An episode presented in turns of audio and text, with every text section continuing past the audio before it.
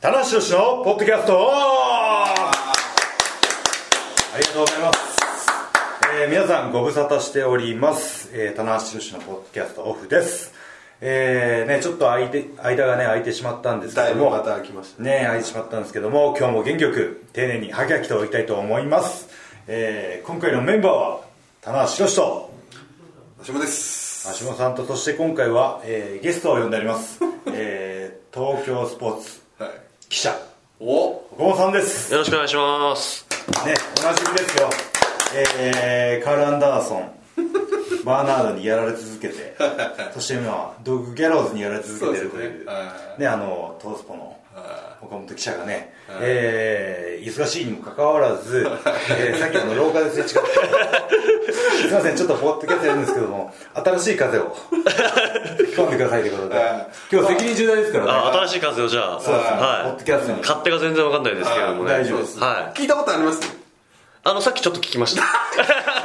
聞いたことないって言えばいいのにねねね本当にね聞いてくださいよ、ね気遣わないキラーコンテンツですよあこれはもう大人気なもういろんな意味でキラーコンテンツいろんな意味の議論あのー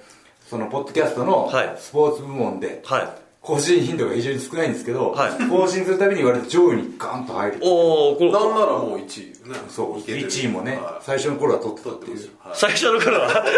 誰に逆転されちゃったんです か尻すぼみです最近はまあまあですあなるほどほ他にはトップの人はどどういう人 F1 とかサッカーが強いですねああなるほど特に今はねワールドカップあるからねえあー開催中ですからね盛盛りり上上がってますからね、はいまあ、プロレスもね、はいまあ、明けじと行きたいんこですけれどまではもうプロレス界ではもう唯一無二ですなるほどはやってないですから ねいここしかやってこないこしかやってないですから、はい一人しか走ってないから一そうそうそう位一位になるのは当然ですねまさに終わりのないまだなるほどはゴールないでいすゴールがなるほどなるほど競い合う相手もいない孤独な戦いですねただ戦いがねはい続きますけども、ねまあ、えーね岡本さん、まあでも多分、はい新日本のね、コメントとかをみんな見てくる、見てると、はいコメント記事とかを見てるはと、い多分岡本記者がここでバレットクラブに囲まれとか、そういうね、僕らも一番最初は東京スポーツの記者ってなってたんですけど、はいもういいや名前出してみたい個人名出しちゃうな、 もうどんどん、岡本えーまあ結構あれですからねなんかニコニコプロレスチャンネルとかにああ、そうだ、はやってますもんね。出て出ていただいて、ニコニコに出てシニョンのね大会の見どころとかを、あ、そっかそっか、すそごいれもありますもんね記。者の視点でねああ言ってるんですけどでもだ大体そういうのはもうあのバレットクラブのあれでなんか仕事が回ってきたみたいな感じ あの痛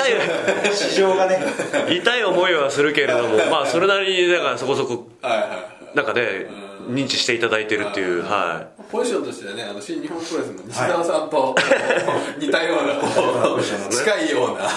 キャラクタいライやズでもさねれた。東京スポーツってね、本当に毎回ね毎回こうプロレスをね扱ってくれる貴重なねそうですよ。膨大ですからいどうしたんですかこういうところ で上げて落とす上げて落とすね今上げる段階あなるほど最初はねまあね、あのプロレス大賞もね、やってますし。そうですね割合あ、こび言っとかないといけないです。もうここね、最近ね、と、スポーツ大賞からね、遠のいてます、あ、そうですよね。はいそうか。世界では評価されるんですはけど、国内で評価されない。ああ、そうですね。そうですね今の段階でもででも媚びを売られても実績がま だあのちょっと、実績ってのはねいやいや確かに残してないですよ。 今年はだって結構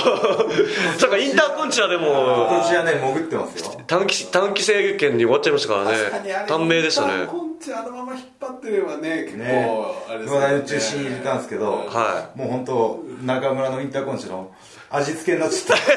た。隠し味みたいになっちゃった。隠し長い目で見てあ、そんなことあったよね、みたいな。今早いですからいねかんのですよ。あー確かにえまあまあ、でもね、まあ、今度タッグ王座もありますそうですえよまあ大阪でいい流れですよ、まあ。ねもう本当直前なんですよ。はねドミニオン621。はいいやーね6月の大阪大会直前ということで、はいえーポッドキャスト、ポッドキャスト、今スルーしようとしたけどポッもド自キ分ャでスト、ポッ一人えードキャストって言っちゃ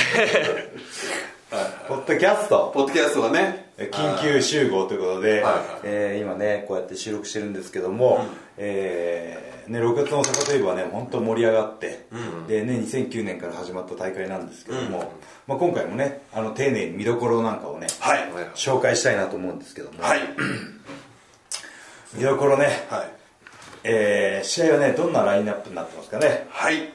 メインが,、えーメインが中村対そうですねパレの、バッターのえーインターコンチイでンすタねーコンチ戦はでセミが、えー、田中真壁組対アンダーソンいギャロップですねこはの辺はね岡本ちゃんに切ってもらっていそうですね確かに あとはね AJ も参加してそう岡です田ねとタッグマッチですけどね、うんうんはいありまして、まあ桜庭矢野組ってそうですいねうおー本当に異次元タッグね、はいはい、あとはあイブシリコシェこれはちょっと期待度皆さん高いですこれはねハードルが高いですねハードルも高いしあとはそうですねまあデイビーボーイたちも来ましたしねもいるしまあこれはあの順番に第一試合からはいあのマイあのこの間、はいマーシーと二人で、はい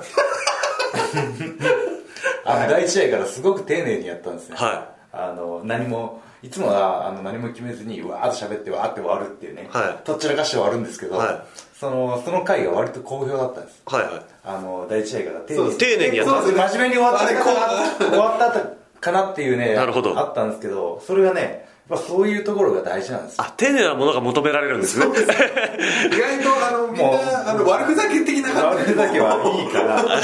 ちゃんと話せよみたいなのちゃんとねプロレスラー聞きたいよみたいな、 あでもまあこういう機会がファンの方はね貴重ですからね田中選手は丁寧にきちんとそういったものをまあそうです選ね手目線記者目線はいいいですよスタッフ目線がねスタッフ目線があるんではいはい3つ揃いましたねはいはいはい3すくみですよねそうですねすくんじゃってすくんじゃって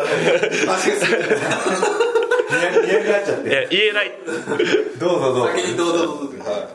まあまあお大丈夫ですかね大丈夫です岡本記者のこっちですあ大丈夫携帯が大丈夫ですはいはいはいじゃあ第一試合からいきましょうはいえー大阪大会第1試合はアレックス・シェリー櫛田組対、えーニック・ジャクソンマット・ジャクソンのヤングバックスそうですねねいきなり第1試合からジュニアのタッグ選手権ということで、これはもうね、まああれ確か串出し一回確か実現しそうになってできなかったみたいななんかありましたよねシェリーのねなんそかうで怪すね我があってね腰か尾てい骨かあ尾てい骨は櫛か、シェリーはでもねこの間ねジュニアのシリーズで肩を怪我しちゃったんですよね、そうですねあそうだ最終戦でね状態がどうなのかちょっと不安ですけども、うん間に合うってねいうことなので、クッシーのねツイッターにもありましたけども、ツイッターで情報を得てます貴重な情報源ツイッターですねはね櫛田もこの間のジュニアの決勝まで行ってね、あの今乗ってますからね勢いに、いね、そうですね素晴らしい決勝戦でしたしそれは素晴らしかったですねただこのニック・マットはねあのタッグになるとより力を発揮するっていうね、だけどちょっとシングルだとなんかれ逆にねいつもより持ち味が出てないような気もしましたね、なんかね公式戦だとそれぞれこれシェリー櫛田勝ってるんじゃないですかジャクソあンそうですこういう会あ話、ー出た出たこれ出た俺たちこういうのパッと出ないそう スーパージュニアのね公式戦でぼんやりした感じなんであーだからこそのこの、ね、マッチメイクっていうのもある、まあそうでしょうね勝ってるからこそっていううんヤングバックスも汚名返上がかかってるわけですねーん確かにそうですよねアレクスあシェリーもね櫛田もそのジュニアで成績を上で残してますからね、ジュニアのねベストオブ本来だったらねシェリーが勝ち抜けで決勝トーナメントってね、いけるはずでしたからね、はいはいうんこれね第一試合のね重要性っていうのはすごくあのーあってですね、なんかなぜ第一試合からジュニアのタッグなんだっていう、ジュニア軽視的なね、意見もたまに出るんですけどもありますねはい、たまに出るんですけど僕はこれは本当に興行としての大切なうん第一試合役目を持ってるというふうに受け取ってほしいなと思うんですよね、そのビッグマッチが乗るか反るかみたいなそうそうそう、ねソルか反っちゃうねソルっていう状況はよくわかんないですけど乗る乗れるよまうあ、にね、まあ乗れる、まあ、そういう意味ではこう信頼感があるカードっていうのはあるかもしれないですよね、そうですね、はいプロレスのその醍醐味というか面白さが詰まった試合になるじゃないですか主にジュニアタッグというのはじゃほらいいこと言うあこれなんかいつももうちょっと不真不真面目いやいやでもこれ たまにはいいことしてね真面目な、ま、えだって さっき丁寧なのが求められるって言ったばっかりだから丁寧に今喋ってるんですよ特にそのでまた今回もねたくさんあの入っていただけると思うんですけども、やっぱ中にはこうプロレスね連れてああ、一緒に来たよとか初めて来たよっていう人もいるわけじゃないですか、はいはいでプロレス知ってる人はねこの試合もう盛り上がるって分かってるんですけど、やっぱそういう人に対しても第一試合からあプロレス面白いじゃんって思ってもらえるようなね、マッチメイクでそうなんですねねはいどっちがニックでどっちがマットか分かんなくても楽しい試合ですから ねあのもみあげがみたいええな話を、それからジャクソンって 俺どっちもジャクソンだからジャクソンだからねコメントでも分からない時ありますよねいやつつつよねあそうですねはだからあれもうこうもうどっちなんだみたいなニックが言ったのかマットが言ったのかよく分いかそらうなないんですよあのーマイクとかで交互とかに喋られたら怖いですねもし すごい記者目線でね、やめてくれって感じのねその時は、なりますけどねまあこれね第1試合から期待しましょうそうですねははいい、続きまして第2試合はい内藤哲也対玉トンガこれはさっきたまたまさっき僕がはそういとしたら、たまたまってダジャレですか たまたまあのね揚げ足も注意ですああそう危ねえそういうのあるんですか今ねマーシーの足がねちょうどドラゴンスク 取りやすいとりあ取えりやずすいとこに上がっていったんですよ今ねすかさずドラゴンスクールです躊よ躇躊躇なく拾いますけどああなるほどあのまあたまたまはい、はまた言いましたでたまたま行ったらりましたははいい串田選手来て、はい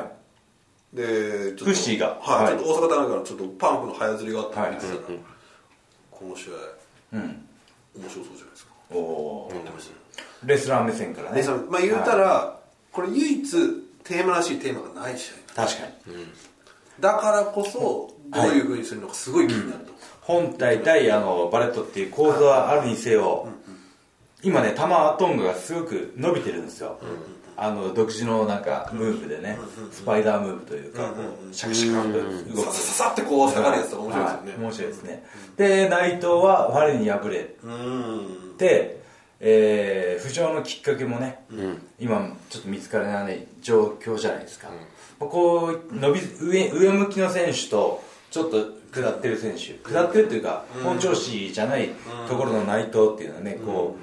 う見方としては面白いかなと思いますね、うんでこれちょっと考えると恐ろしいですよねで去年の g 1優勝者ですよこの人そうですよこれはいや新日本の流れは早いですよ今日本の厳しさを感じますよねやっぱねしがみついていかないと、そうですよねいろんなとこにポッドキャストにボディーさんに存在感はマジでない なるほど リングリングで出すよって話ですけど、ね、これはだから内藤選手はちょうど去年のドミニオンで復帰したんですよね来たこれいいなーこれこれ俺はパッと出ない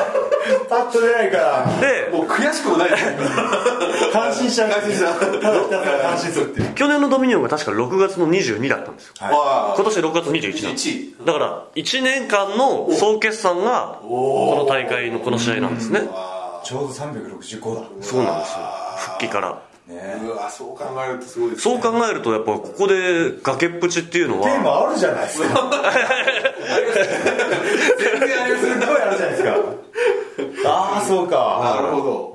ここでだからもう一回ね勝ってちゃんと g 1ってものがね後に控えてるわけですから再スタートだね再スタートはそのね新日本の流れ早いよって言ってるじゃないですか、でも頑張っ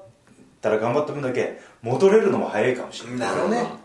すぐ G1 があるわけじゃないですかそうですそうですねうんそういう意味でもここはやっぱまあでもやっぱり内藤選手にねちょっと期待しちゃう部分はありますけどねいもう落とせないですよね特にどこ大阪っていう土地柄もありますそようねですね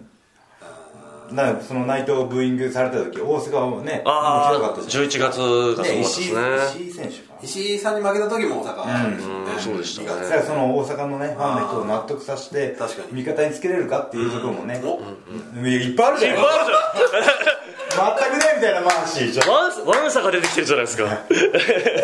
今ちょうどまた足がこうね 足が足が取りやすいわしはさんのせいになってますから第2試合はもいみんな大注目ですこれこれ急急にこう注目がかかってめちゃくちゃ面白い本当に記者のねねええいいです助かねるわはいはい助かるわはいはい続きまして第3試合がえー永田本間対後藤柴田とはいどっちかというとこっちの方が怪しいかなっていう感じがしますけれどもテーマ的にはいうんまあでまああえて言えばこの間代々木でちょっと永ね永田さんと柴田選手手めちゃくちゃやり合ってたっていうのもありますしでもあの試合のりょ代々木の試合の試合がキャプテンでしたねああそうでしたねキャプテンがあそこまでねファンの人に期待してもらって見てた見られたっていうのは初めてでしたね後藤選手もあそこまで食らいつかれると思わなかったんじゃないですかね最後ね確かにいや、本当にねあのその両代々木大会はその第3試合、キャプテンの試合で一気に火がついたんですよ、ああこなれるねほこれどね裏 MVP はキャプテンになりますなるほど本当の裏ですね裏の裏というか裏の裏は表だから裏の裏の裏裏でいすつに間違いなくこのやりやりまたマーチが足がどんどん出てくるから来るしやす今日なんかやりづらいのい いやいやまあまあキャプテンねキャプテン素晴らしいあったしね本間選手もね今本当にこの間も組んで前哨戦とかあったんですけど調子がいいんですよ今あれですよねキャプテン本間吉橋がめちゃくちゃ良くないですかすごいそれぞれすごい吉橋なんかもう本当あと少しでブレイクそうですよねするねみんないいですよね状態入ってますんでうんまあ吉橋にね関してはまた別校でね語りらたいなところなんですけどもこれね対戦相手のね柴田後藤ですねこれですよはいこれはもうねこれはね2人どうやってねテーマを見つけていくかっていうね田中さんもだから横浜アリーナで負けたらここにいたんでしょうねかもしれないなんでそういうこといやいやいやだから勝っててよかったなということですよポコッとええポコッとなってわかるこれねいやでも再浮上を狙ノーっコメントでしたもんねそうなんですよね、でも再浮上を狙ってるからまだタッグを組み続けてるということですよね、この2人はねうんもしかして分裂やっぱりするんじゃなそういでかすみねたいなねタッグ先生まだまだ諦めてないぞということですよ今ね、柴田が後藤に対してなんかねちょっと重いやいのやいのやいのように言うじゃないですかはもうそれがね俺嫌なんですよねまあだまあ長くなりますけい、どはい長くなっちゃいますか、やっぱタッグパートナーっていうのはそのどんな時でもかばい合うようなお前を信じてるみたいなところが俺は欲しいんですよ確かにはい、その後藤がね俺とか真壁さんに言われてぐらついてる時に柴田もね俺は後藤とは違うみたいな言われ方したら後藤だけなんかちょっと置いてきぼりになるじゃないですかで柴田は俺は分かってるぜみたいな状況にうんそうですねなるじゃないですかいらないんですよそこぶれられたらダメなんですよあまたまたねつい ついついついエキサイトしてしまう、えまあ、後藤選手がねすごい孤独感がすごかったですもんねそうそうちょっとねそれはねやっぱタッグパートナーがね助けてあげないといけないところだと僕は思うんです、よねそうですねはいまあで真壁棚橋とかもはいこうなんか真壁さんは結構全然嫌いだとか言嫌っいとですきながらのみたいなこの間の泳ぎみたいなのあるとこうグッとくるじゃないですかそなうんでかすねねううんちゃんとこうフォローっていうかなんか気ね持ちを助けねて作ってねくれるはいところがありますねはいまあこの話ははいちょっと僕が喋りすぎてしまうんでえー喋っていただいてこの柴田君えはじゃあちょっと続きまして、はい第4試合天候児とえー NWA 世界タッグ選手権ですね、えーチャンピオン天候児対チャレンジャーデイビー・ボーイススミスジュニ アランサーなんかもうなんか燃え尽きた感いがっぱいいっぱい疲れちゃったんいでっぱい区切っちゃって点が多かったですねちょっとね終わったかなと思ったら「ジュニア!」って言うみたいな。いらない間を開けると、ここはちょっとあれじゃないですか、KES がちょっと最近来てなかったんで、そうですね、ねちょっとなんか、 KS もね存在感を示したいところだと思うんですけどで鈴木軍にどんどん新メンバーが加入してるわけじゃないですか、はこの元祖メンバーというか、ね、確かにちょっとね、あと小島さんはこの間ちょっと NWA を落としちゃいましたからね、そういう意味ではちょっと、ここは踏ん張り時かなっていううんの踏ん張り力はありでますすねよね、もうここれだけですもんねベルトをそう持でっすてるよのね、ねアーチャーデイビーボーイは本当にあの大型のタッグで2人ともいいんですよ、うん、うんうんそうですよねね、だから、まあ、まあ、ちょっとでもこう突き抜けられない部分みたいなね、まだあると思うんで、この辺はやっぱりちょっと、この辺はねしっかり取りたいでしょうね、取りたいだろうなっていう感じですよねまあまあ、新日本プロレス今外国人選手すごく充実してきてるじゃないですか、そのね結構見えないところでの競争もあると思うんですよあねりますね新日本プロレスにで生き残るみたいなねあーですよね外国人特有のハングリー精神っていうのがねきっとあると思うんでおそらくこの2人にとったらそのメイン彼が張るっていうのって相当悔しいんじゃないですかね多分ねああそうですね、まあキャリア的にも下だしキャリアね的にはねまあその大型っていう意味でもね、近い部分もあるでしょうし、もういいこと言うなあ俺が言おうと思ったうん記者目線ではこうなんかありますよね、うんあまあでも天候寺に期待したいですけれどもねおあれ天候寺とがなんかスリーウェイタックのスリーウェイやって、ん2本とも取られたのも大阪じゃなかったでしたっけなんかありましたよね 全部失った60分2本勝負っていうのがあって2本とも天候し取られるっていうのありましたよね次々と引っぺがされていくっていうねあれがだから大阪だったんで大阪で天候しっていうのはねあーやっぱりちょっといいところを見せたいですよねあーでもそういうのをねちゃんと覚えてるファンの人もいると思うんですよそうなんですそようね、結構記憶としてはね、なんか現場で見てるよね府立に足を運んでくるお客さんっていうのはね前回ダメなとこ見てるとかっていうのを結構覚えてるでしょうからね不律から不律っていう人もねあ多いですよねいますからうんうなんるほどですねあーいいこと言うわ選手は覚えてるもんなんですかやっぱ会場でいやや覚えてますよっぱそうそういうのってああーこの会長そうだったな悔しい思いしたなと思ったら急に悔しくなるんですよーねあー逆にここは弦がいいなみたいなところああもうありますね、うんちょっことこは盛り上がるなとか、ですよねここでベルト取ったなとかね、はいという意味でまあちょっとそしてこうちょっとねこのへそみたいな試合というか今回の、えーどこで休憩が入るんですかねいや、えーこの試合のこ後のです試合の後だと思うんですねジュニアの後ジですュニアの続きまして第5試合、えーチャンピオン井伏浩太対チャレンジャーリコシャと、ねこれはまあ正直これはね相当楽しみですね、えーレスラーから見ても想像つかないですね、だからもうハイフライヤー対決じゃないですか、もう本当ね世界のランキングでも上位うわばっかりしたりなんでちょっとなんでドヤ顔なんですかもうなんか目が怖いっすったらですね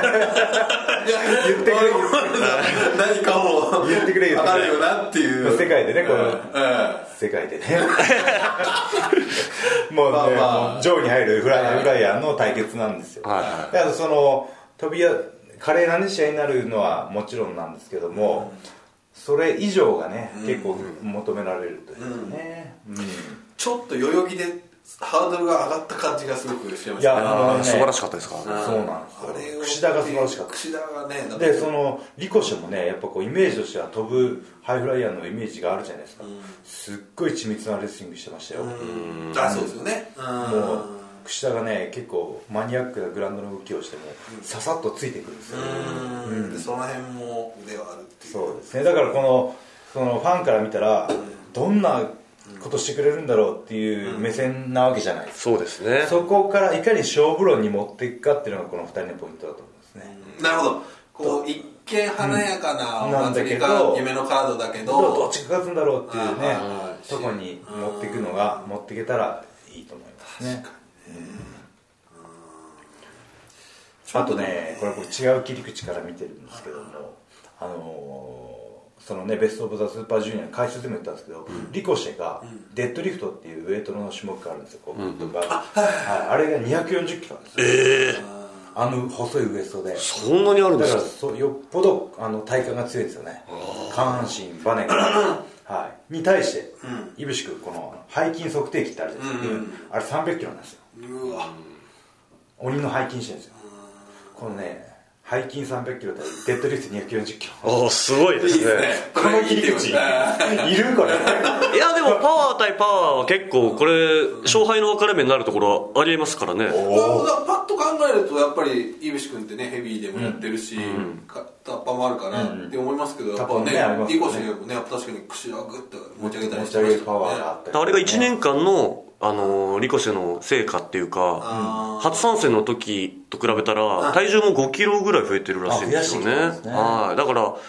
その分ダブルローテーションっていうあーのを回転封印してますけ上ど、がねはい、ただあれ代々木で見せたのあれダブルあれは630ですねああそうか、 630度もある、あははい4 450のも180度もあって1000トンになるいはいなるほどのが630もうもうだからあれをちょっともう厳しいみたいなトトースポはそうそうですね、トースポ的にも、もう一応そのも、う封印してる理由っていうのを、ですよねはい、書書いいてたますねんですけど、やっぱなんかオールラウンダーにならなきゃいけないっていう部分が、ちょっと、それはスーパージュニアに勝つためにらしいですね。スーパージュニアで、去年負けたから、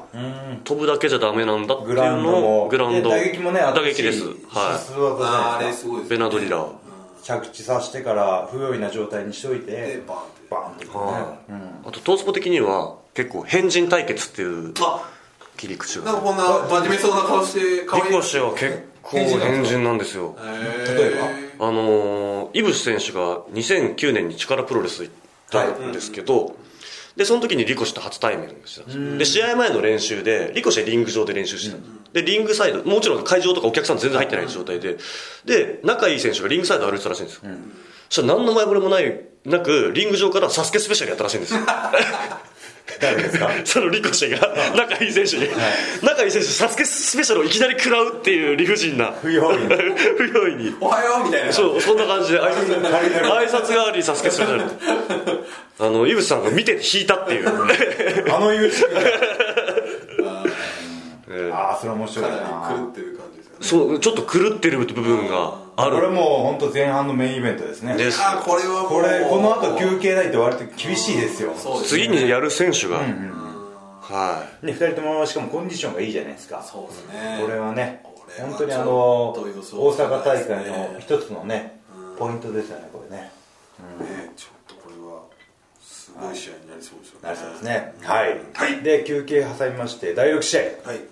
えー桜庭選手矢野徹対、えー鈴木軍に加入した、えー飯塚鈴木実組ですね、うんこれまた異次元対決ですけど、桜庭選手と鈴木実の対決は、うんあこれはね両国でこれはあります面白かったですね両国面白かったですねうん結構張り手合戦とかそうもそう面そ白うかったですそうそうちょっと最近桜庭選手少しなんかねいいか横浜アリーナの試合もちょっと面白かったですしねなんかすごい生き生きし始めてきてるなっていうなんかヒントを掴んだような感じがそしてそこで矢野徹っていうのをね またちょっとどうこれは異次元ですねなんだろうって言われい。る2ヶ月前にこのカードが実現するとは誰が思ったでしょうあね確かに2ヶ月前にこのカード言っても誰も信じてくれなかったでしょ うねなぜ鈴木みのると飯塚が組んでねなぜ矢野徹と桜庭が組んでるのかって いうねえこれスワッピングですよねですね あそうそういう表現ですねなんかね、はまあこのあの桜庭鈴木みのるももちろん刺激なんですけどこの横浜アリーナでね、あの飯塚が裏切って、矢野対飯塚っていうのもそう良なんでくすなかったかそうですよねあちょっとまだ見てても違和感を感じますよね、なんかあれでもあれでその予備知識がない方はあーなんで2人やってんだろうみたいな、ね、確かにあるかもしれないですそうですね、ちょっと煽り部位があった方がいいかもしれないぐらいの、い、裏切りと救出が2つとも意外すぎる形を起きたんで、あはい本当だ意外に意外いいよ風間さんそれは意外ですよも う何何個重ねても意外になりますよ戻戻らないですえね戻らないです元には戻らないですえああそうかいきなりこういうね、えー飛び道具というか、えまあちょっとおもこー、チれェン面ジオ白いブなペースですよねえそうですねまた矢野選手ってはパートナーをうまく使うじゃないですか、こう飯塚選手のこともうまく使ってたから、桜庭選手を矢野選手がどう使うのかっていうのは非常に興味深いですよねはいそうかそうかこれはちょっと読めないですよねさすがですね岡本さんいやー意外ともういい切り口持ってますね今のところ新風吹き込んでますねええいつもやいのやいの意外にやいないなガヤで終わるガヤで始まりガヤガヤだなああいいですねこうぐさっとねいいですねねこ急にこっちがハッとなる えー、えー、大丈う夫そうそうさっきから本当に悔しくもないですけどそう もうね素晴らしいね素晴らしい褒めたたえるだ けいいじゃないですかはい、続きまして、こんな感じですねはい、第7試合ですね。はい、カえダシーと、えー AJ ユージ、ねこれ AJ スタイルズ新日本復帰してから初大阪ですよね、そうですね。でタッグマッチも初はい。で、タッグマッチも初ですね。全くそうですね初ですね、ね、本当にあのー今年入ってから軍団再編というかね、裕次郎がバレット行って、AJ ね、行ってっていう。なんか本当にテーマがいろいろ交錯してますよね。そうですね、ちょっとさっき会見で中村さんも言ってますけどちょっとケイオスがちょっとね、揺らいでるというか、うんまあ、バレ揺らいでますか揺らいで、まあ、ちょっと飯塚選手もね、んあー行っちゃってそうるっていうので離脱者はね2人続けてですからっていうそんなこと言ったら本体なんかずっと揺られてますけど本体が一番絆があのなさそうに見えるんですけど大丈夫ですか、 ずーっとね。えまあでも本来はまああれ言っちゃえばずっとそういう状態まあが確続かにいてるんで、俺本体ファンだよってないか これね言ってましたよらねないからえ本体ファンがいないっていやそれは本体パティを公言する人がいないあ、確かに。確がかに私ケイオスケイオスああ、ケイオス推しっていう。ファンファンなのっていう女の子もいたしバルってかっこいいっていうやつもいるし、は鈴木君もね今ねあいますいます鈴木君のこういう固定ファンっているじゃないですか、はい本体の固定ファンっていなくないです本当ですね。言われてみたら本当本体っていうこの T シャツ作りましょ うよね ねだ。確かに、鈴木軍グッズとか、バレットクラブグッズはあるんだけど、本体グッズっていうのがないですよね。いいですねロなんかローマ字かなんかで本体一個出ましたねちょっと商品部に相本談体本体。本体シャツ作りたいですみたいな、でもその理論で言うと売れないでしょうね、 多分。ただ一番怖いのは誰も着ないっていう嫌だよこんなの そうそうそういや、だよ。赤見さんとか絶対着ないと思うんですよ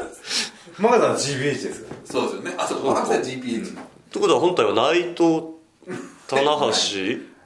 後藤後藤また後藤さんもちょっと今怪しいですもんね。キャプテンニュージャパン、キャプテンにまあ永田さんは一人正義軍正義軍じゃあ。天候一人し本体でもいいです一人本体か本体本体の意義が問われますね。本体のあり方がね由々しき問題ですよ、これ。いや本体があるからこそ反省性があったわけじゃないですか,、確かにちょっと前だったら、ええ反選手会同盟とそうかでねすよね衛星新軍みたいな、確かに本体がしっかりあるから、エンダブルーもそうだしそういうものです新聞にしてもそうじゃないですかはね本当に本体問題どっちが主役か分かんないですよねとそろそろ本体問題そんな大げさな問題じゃないですいやいやまあまあま あ僕が言い始めなければ誰も気にしなかったのに本体ファンがいないんじゃないかないんじゃないかっていう器具がねあまりに強すぎて責任感が形容する方じゃないとそうだケイオスよりいわゆるなめんなとうんねそのなめてはないと思うんですけどねい。まあまあでも、ケイオスはケイオスで確かに今、非常に不穏な空気がね、ちょっとね岡田選手もベルトを失ってしまって、勢いはある程度ねベルトが、今ストップしてしまった部分が、バはレットにこうねそうなんですよ集まる傾向バレットクラブなんかねやっぱ T シャツもバカ売れしてるしあ日本国内でもですかはあじゃあバレットいバレッちょっトとねね来てますよね来てますねこの間あのーその「サムライ TV」の解説とかよくついたんですけどカメラがこう客席を見るじゃないですか女女性がバレットのねこの口のバラバラしてたりとかあそっちのファンもね子供もねつけてたまあスタイリッシュでかっこいいっていうのもあるんですい。けあどれ、グッズの、あるんですかありませんへー。でね海外も行った時に、うんそのバレットクラブを買いたいっていうねニューヨーカーたちがいっぱいいたりとかちょっとバレット脅威ですねちょっと来てるいやーデビット抜けでもこの勢いは落ちねない、まあまあねちょっとまあねちょっと岡田選手バレット本体っていうのとですね どうなんどういうことですか思いつきで物を言ってしまいましたね、今。これはあの僕のポッドキャストなんで、はい僕は何を言ってもいい何も言ってもいいんですね。は思いついたことをすぐ言い。うなるほど。はい、スルーしてくださいはい、はい、続きまして昨日のはいいやダメです気にしちゃダメです続きましてセミファイナルあ、もう、もう次、 本体の話しかしてないですね。まあ、いいいいですけど、別本に。体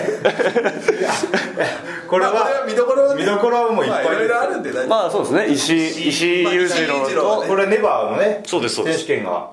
まだ発表にななっっててないです。なえー挑戦を表明してるんですそようでねす。まだ正式は決定してないですやらせろやらせろ危ない危ない危なかったです何も触れずに行くとかネバーのあれと、あと、まあ、岡田選手は AJ スタイルズにに、まあ、やっぱり一矢ってこと報いたいよねですね。そうですねまあこれも G1 前っていうこと考えるとちょっとね、ちょっとそろそろ勢い取り戻したいですよね岡田選手もねえはい続きましてはいはいじゃあえーやっセてきミたファイナル第一第8試合第8試合のお今ちょうちょうど安倍安倍武さんが来ましたけども安倍さいやいやいんや、安倍さん岡本ああ、お疲れ様です。よ緊急参戦会議のメンバー会議のメンもう終わりでしょでもいやまだありますまだもうあと10分じゃないいですかやもうあとだいぶいい今いやもうちょう今どセミファイナル来まあした本当よですかまちだょうどまだ薄っぺらい解説を薄っぺらい解説。東京スポ今ーツでいやいや今日はねそんなことなくて今日はって。今日的確なこと日僕らが知らないこのドミニオンの歴史とかを語り出してですねマジっすかなかなか素新晴らしい風をね吹っ込んでるんですよマジっすかえー競馬のねあのー馬番しか会ってない新聞ですかいらやいやそんなことない日付とかもああ日付一日日付が分かりづらいプロレスの記事は本当の記事書いてますねそこだけいやいやぜ全部です全部馬番以外全部誤報いやいやそんなことないもう急にこれ急に急に下がってきましたね急降これ下ちしょっまとした書きます書きますはいどうぞすみちゃん はいセミファイナルえー、安倍さんもね加入していただいて、はいえーセミファイナル、えーチャンピオンドッグギャローズザ・マシンガンカール・アンダーソン組対、えー、棚橋真壁と来ましたねいうことですはいあそうですねそれもありますねははいい、ねこれあのー田中真壁がね、あのー急遽急接近という形なんですよね、はい、あのー極上空間っていうね、うんでも本当そうあそこからですよあねそこからですよね、うん本当に急にあーまああとスマホサイトで対談とかもやっあちあゃーっあたりましたけどすね、ううんあと僕のあのー売れに売れている著書嬉しいいいですね手らいなく言うね真顔でね話としてはなぜ新日本プロレスがこういうことできたできたのかで、は 自分の著書を書きましたけども、えーそれでねあの真壁さんとのちょっとねエピソードなんかも触れてたりするんでもうあれ何釣りですか4釣りです四釣りおはいどれぐらいまで行きたい増か卒増卒ですどれぐらいまで行きたいですか千釣りです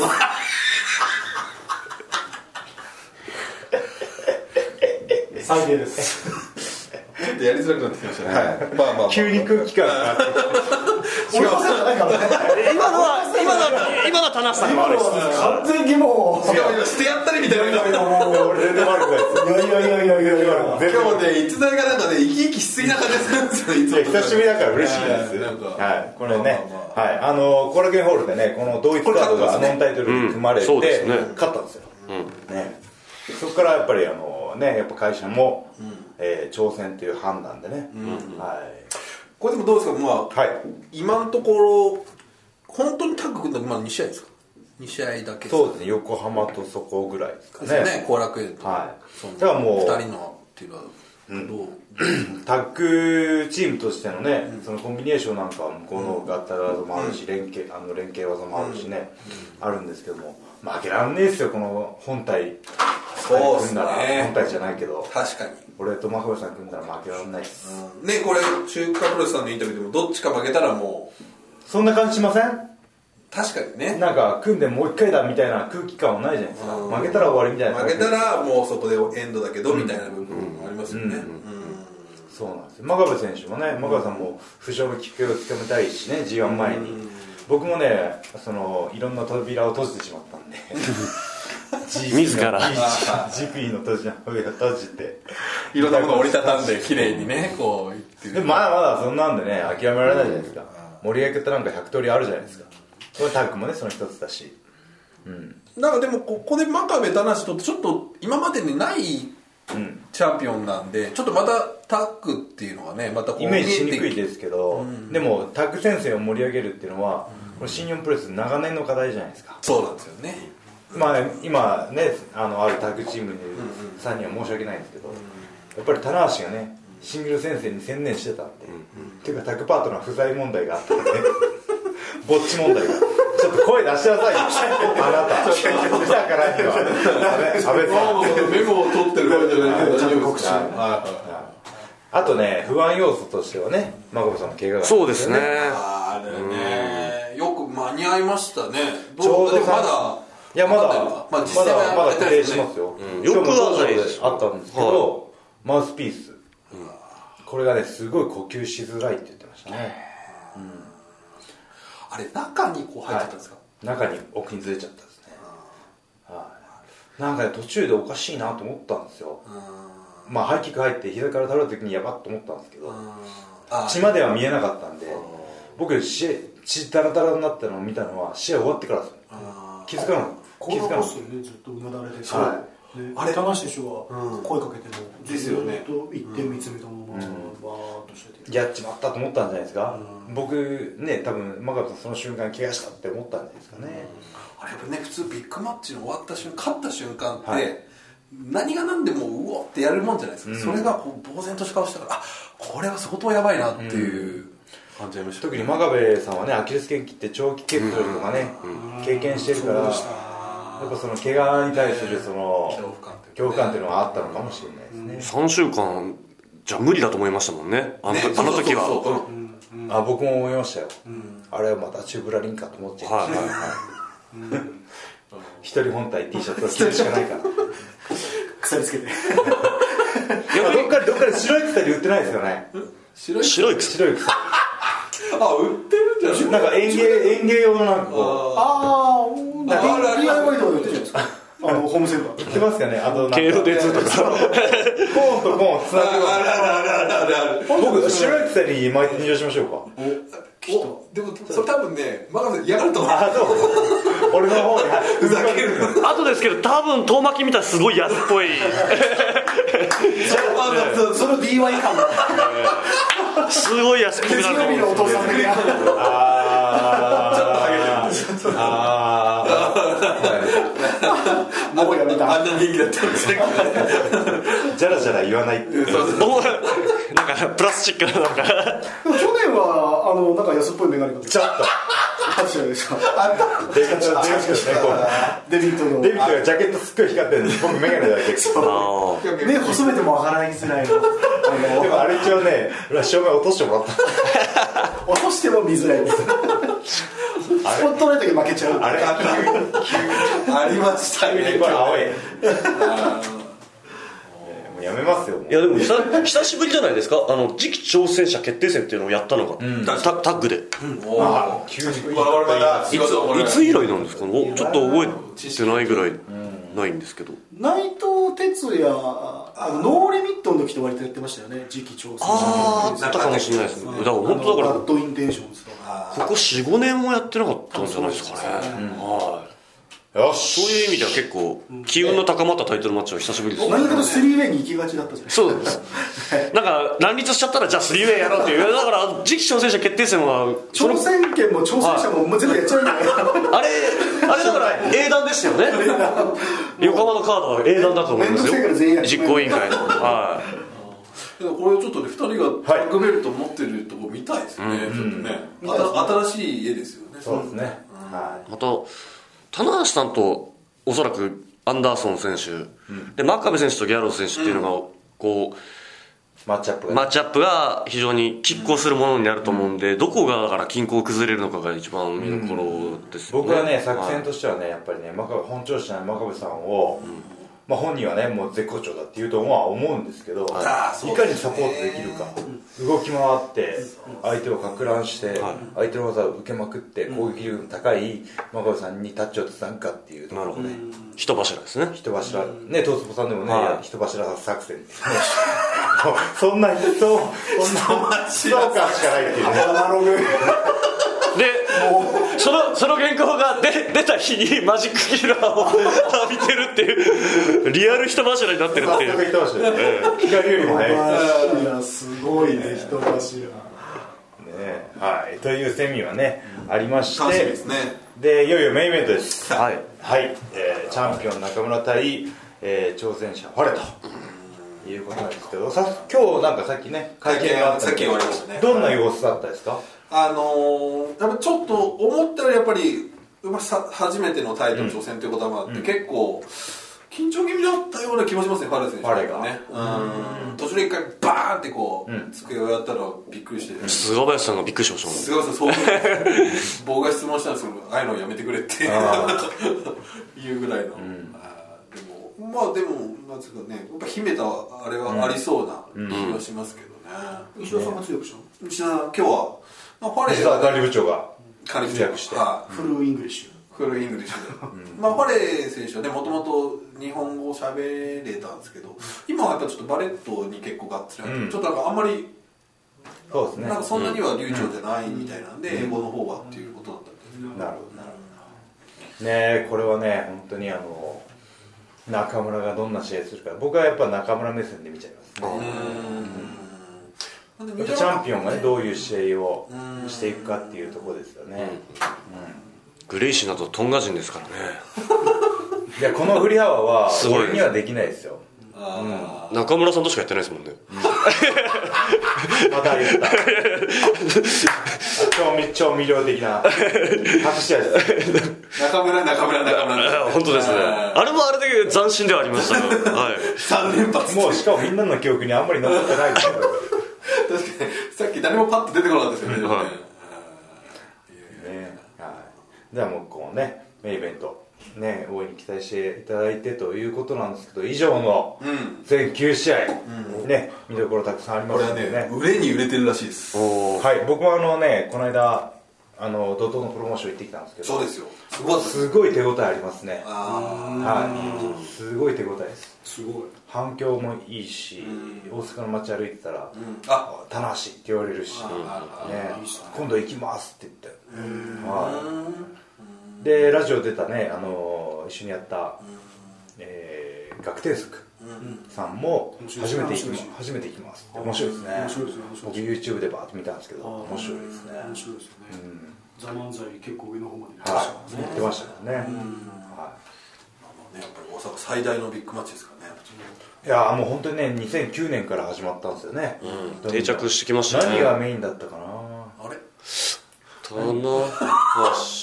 秀夫さん秀夫斎藤秀夫関係ないです中西秀夫中西棚橋から始まったんですよ秀夫さんと発想広あめれてが1回目なんですねあれが1回目です2009年がああとまあこれ一応この流れでまあ仕方なく言いますけど、はい仕方なくねタイトルがいいんだよドミニオンドミニオンって誰がつけたんですかねなタイトルは誰かいいなドミニオンどんな意味があるんですかねこれはドミニオンさらっとかけちゃうから俺がかけたらえ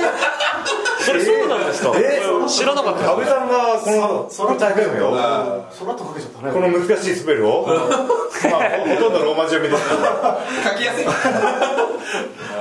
これでもタイトルもいいですよまあドミニオンっていうねロ語呂が制服とかそういうことですねああ制服制服いやこれはもう完全にもうブランドになりましたブもランんドねになりましたねあー素晴らししいかも新体制になったっていうかここ近年でねそうですよね新しいそうそうそうそうムそうーブメントを起こしたってていうのはドミニオン誰がつけたんですかね名前がいいですね俺が俺俺テンション低そういえば来るな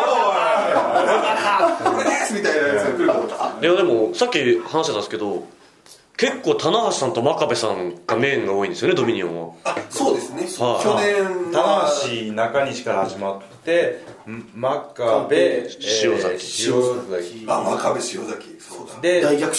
襲後藤棚橋岡あ真壁岡田真壁真あ本当だ田棚橋真壁がずっとメインだったということですねねえそれそがうだからあんまり中村さんのイメージはなかったなかったですねうはんいそういう意味ではだからこのセミファイナルに大期待だ確とかにおおいいね戻った一個戻った一個戻っちゃった一個戻りましすいませんでしたいやいやでも全部名勝負でしたねドミニオンたはそうドミニオン考もねえると盛り上がりすごいんですいやよどデれビもねいッいタイプト丸藤とかそうですねあありますねそうであの逆襲が始まるぞっていそううですねねあの大会良かったな2010年あイブシ選2009手年も良かったぜ2009年いや2009年素 晴らし かったですよ2009年があるから続いてるんですよそうそうあれそうそう何それななだめなだめるようなそうですねそうそう違うんですよ僕あのね棚橋中西戦のシチュエーションはリマッチだったんですいよやそうですそうです後楽園のリマッチ5月だってのリマッチだったんですよ1ヶ月差がミスティコショックでねそあれはそれこそさっきの中村中村じゃないですけど、中西さんは田中さんとしかやってないですよねうそうですねまあ初防衛戦でしたからそねうそうあれそでが完全に中西の空気だったんですよそうそうだねそれが試合途中にガラッと変わったんですよこれよくおっしゃってましたそうなんねです途中で変わったっ変わったてあれ初初めてめてあれ以来大阪がホームになったんですおおこれだそうその辺褒めてその辺褒めて昭和昭和腕腕褒めてみたいな昭和だから決してね別にああのー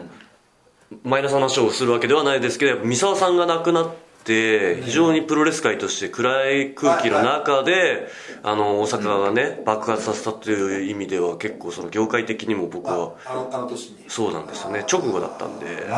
そうかはいだからプラスの風っていうのをですねなるほどそういう切り口嬉しいわねね僕らだったら出ないですもんねね出ないね確かにこうプロレス全界全体のね、話いや、やっぱ新日本担当としては、はい棚橋、中西の記事をすごい盛り上げたいところで、ああいうやっぱ大きな悲しい事故が起きてしまって、もう本当直後ですか本当そうです、6月ですもんね。あそうかこの間そうですよ13ね日ツイート大会があったそうかいらうことだってあーであの棚橋中西の記事がそんなに書けない中で本番になってしまって、まあ、わ我々もやっぱりショックがいろいろある中で会場に行ったら、あの試合内容が非常に優れたタイ結トルマ構ッチねそうなんですよねその試合以外のこのあのモヤモヤをやっぱ吹き飛ばすのは会場の盛り上がりだったり、はい試合のねあの確かに熱気だったりするんですよね、ね、国内からのね遊戯大会しかりね、本当に、そうですねはいというわけでね今回の2014年のねドミニオンも大いに期待してくださいということで、えー最後にですね告知ですはいはい、えーこのね、ドミニオンの、えー試合前にですね、え2回目になりますけども、えー、なにわプロレス祭り、えー10時からですかね、そうですねえー10時から、えー大阪府立体育会館の前の広場のところで、さまざまなイベントをやります、えー入場料は1000円でね、えーサイン会だったりとかトークイベントで物販もそこから始まりますし、えーね、朝から一日尽くしのプロという感じですね、はいでこれはいい企画ですよね、毎年思うんですけども、ただね僕き、まあ、去年も言ったと思うんですけどあのちょいちょい休憩してくださいああ試合まで体力を残しておいてください確かにもう一回あの、コーヒーでも飲みに行ってねそうですねこれ多分もう一回一回サウナでサウナでで仮眠してもいいと思います3以上可能ですそうですよねはいはいで目の前にあのカレーさんが美味しいはい確かにはいはいあそこのカレーをね今回あの前回はあの何でしたっけえーと食べ物がはい食べられるあバありましたねスがあったんですけど今回ないんであなるほどあーはいそれそれだけちょっ皆とさあんねの他にいろいろな食展事示物はをな増るやほしたどので血糖値を下げないようにね、はいしていただくで3以上は可能ですはいはいえー、あとはですね、えー、僕的に注目しているのが井上渉さんの名刺交換会これですはいこれはねはい目玉ですね今回うんもう手作り飯でもいいよみたいなね書いてありましたねかわいいねあの30分しかちょっと時間がないのはねあれなんですけどねちゃんとねライオンマーク入りの井上さんの名刺がねそうですねはいはい、手に入れるチャンスということでね。はい、というわけといでうことでね、はい、えー、そうですね、プロレス祭りがあって、えー、ドミニオンの後もですね、新日本プロレスはですね、えー、吉本さんとコラボした、えあそー、うです日よ曜プロレスリングっていうのがね、すぐあるんですよね。すぐですこれはえっと谷さん一回戻ってくるんですよ東京はいや、戻らないです。そのま僕、あの、本のサイン会だったり日と曜か、日にまたイベントあったりはまいイベントがいっぱいあるんですよねこの終わった後に月曜日はオフですか月曜日もなんかあるれなんかあります。なんかありそうですよねなんかあると思います。把握しきれてないですけど。はい。そうかもう開けて火曜日が劇場プロレスはい VNGK なんですね、うんうんなるほどなるほどこれね、あのー旧劇場プロレス軍対真壁軍っていうね、リング上と全くリンクしないっていうね本当ですねところなんですけど、はい、この辺もね、あのーお笑いの聖地ですから、そうですそうですよ、う西川のりお先生ののりかのり師匠がね、師匠はだって吉本の芸人さんでさえい、はい、ここの舞台に上がれない人たちがうん多数いるあのにそんな中天山さんが普通に漫才をするっていうで今回は、前回は僕と今回ねあー漫才やったんです、今回はなんと、はちみつ二郎さんと、天山さんがやのるんですか漫才ということでね。あれは楽しみですねねで、まあ、でもどうやら真壁さんも誰どれかとやるとあ、いね、うねお母さん漫才を。はああ、それはもう必見ですね。あれこれ後藤選手は離脱い同選手はあのちょっと都合によりまあこれ本体のやっぱ柴田、 柴田と、柴田と組んでるからです。ああなるほどしゃあないですよね。そうですね、はいすいません、後藤のね、あの、出演を楽しみにしていただいた方にはね、申し訳ないんですけどそのも、は前い。田口選手がね田口選手が、はいおーあ内藤選手も出るんですねこれは見たいもね、ぜひね。これ多分面白い前回のね本当漫才を1回目より2回目の方が面白かったですもんね、三回ということは3回目の方が、はいそう面白で、い大阪初上陸ですからね。はいはいはいまあでも、大阪、笑いにね、逆に目が超えてんじゃないですか確かにはな厳しいかもしれないちょっとよそっとじゃねどどうなんですか総的総的にはお笑いの層なのかプロレスファいンなやのプかロレスファンの方がの方が、そうですね東京は多かったんですけどあーなるねほど。うんルミネはもう結構新日本ファンで埋まってたような感じがありましたね。はい。目が超えてるのがね怖いですねはい楽しいですね。はい。はい、新日本プロレスはこれぐらいですかね、まあこれ終わってね g 1あ7月の絆シリーズがあって g 1にね、えー突入してきますけどもうん戸塚、さんは何か告知あり ますかトースポ的これ特にやっぱイベントがあるような会社でもないんでですね、まああのドミニオン終わって、えー日曜日は休館日なんですけれども、えー月曜日発行の紙面でおドミニオンこをれはいいですね。え開放しますんで、男の記者が。ね一枚がお最近のちょっと、ちょっとプロレスに冷たくないですけど、なんか、なんか裏位置とかもなんかちょっと。僕がねあの V11 ロードの頃は結構あったありましたよね。はい、今日一面だったりうん裏一だったりとかなんかちょっと。頑張ります。外国人野頑張ります球選手みたいな新外国人フルーツだからペタジーみたいなのだけどまあまあちょっとワールドカップっていうのがね裏で大きな大会があるこかれら前のワールドカップもドミニオンって裏でしたよね、そうなあんですそうそうまそあ6月ねまあマまあルデビットをすごい覚えてますもん、そう真裏だったんですよねしかも日本代表の試合が確かちょうどあったんよ、そうでしたねあったあった、はいはいどっちも頑張れどっちも頑張ってだってねという感じですかねそこも頑張れとはい、、はいや久しぶりにねあのポッドキャスト収録できて僕嬉しかったです、うん素晴らしい、はうんじゃあまたね、はいあの下半期もうんちょっと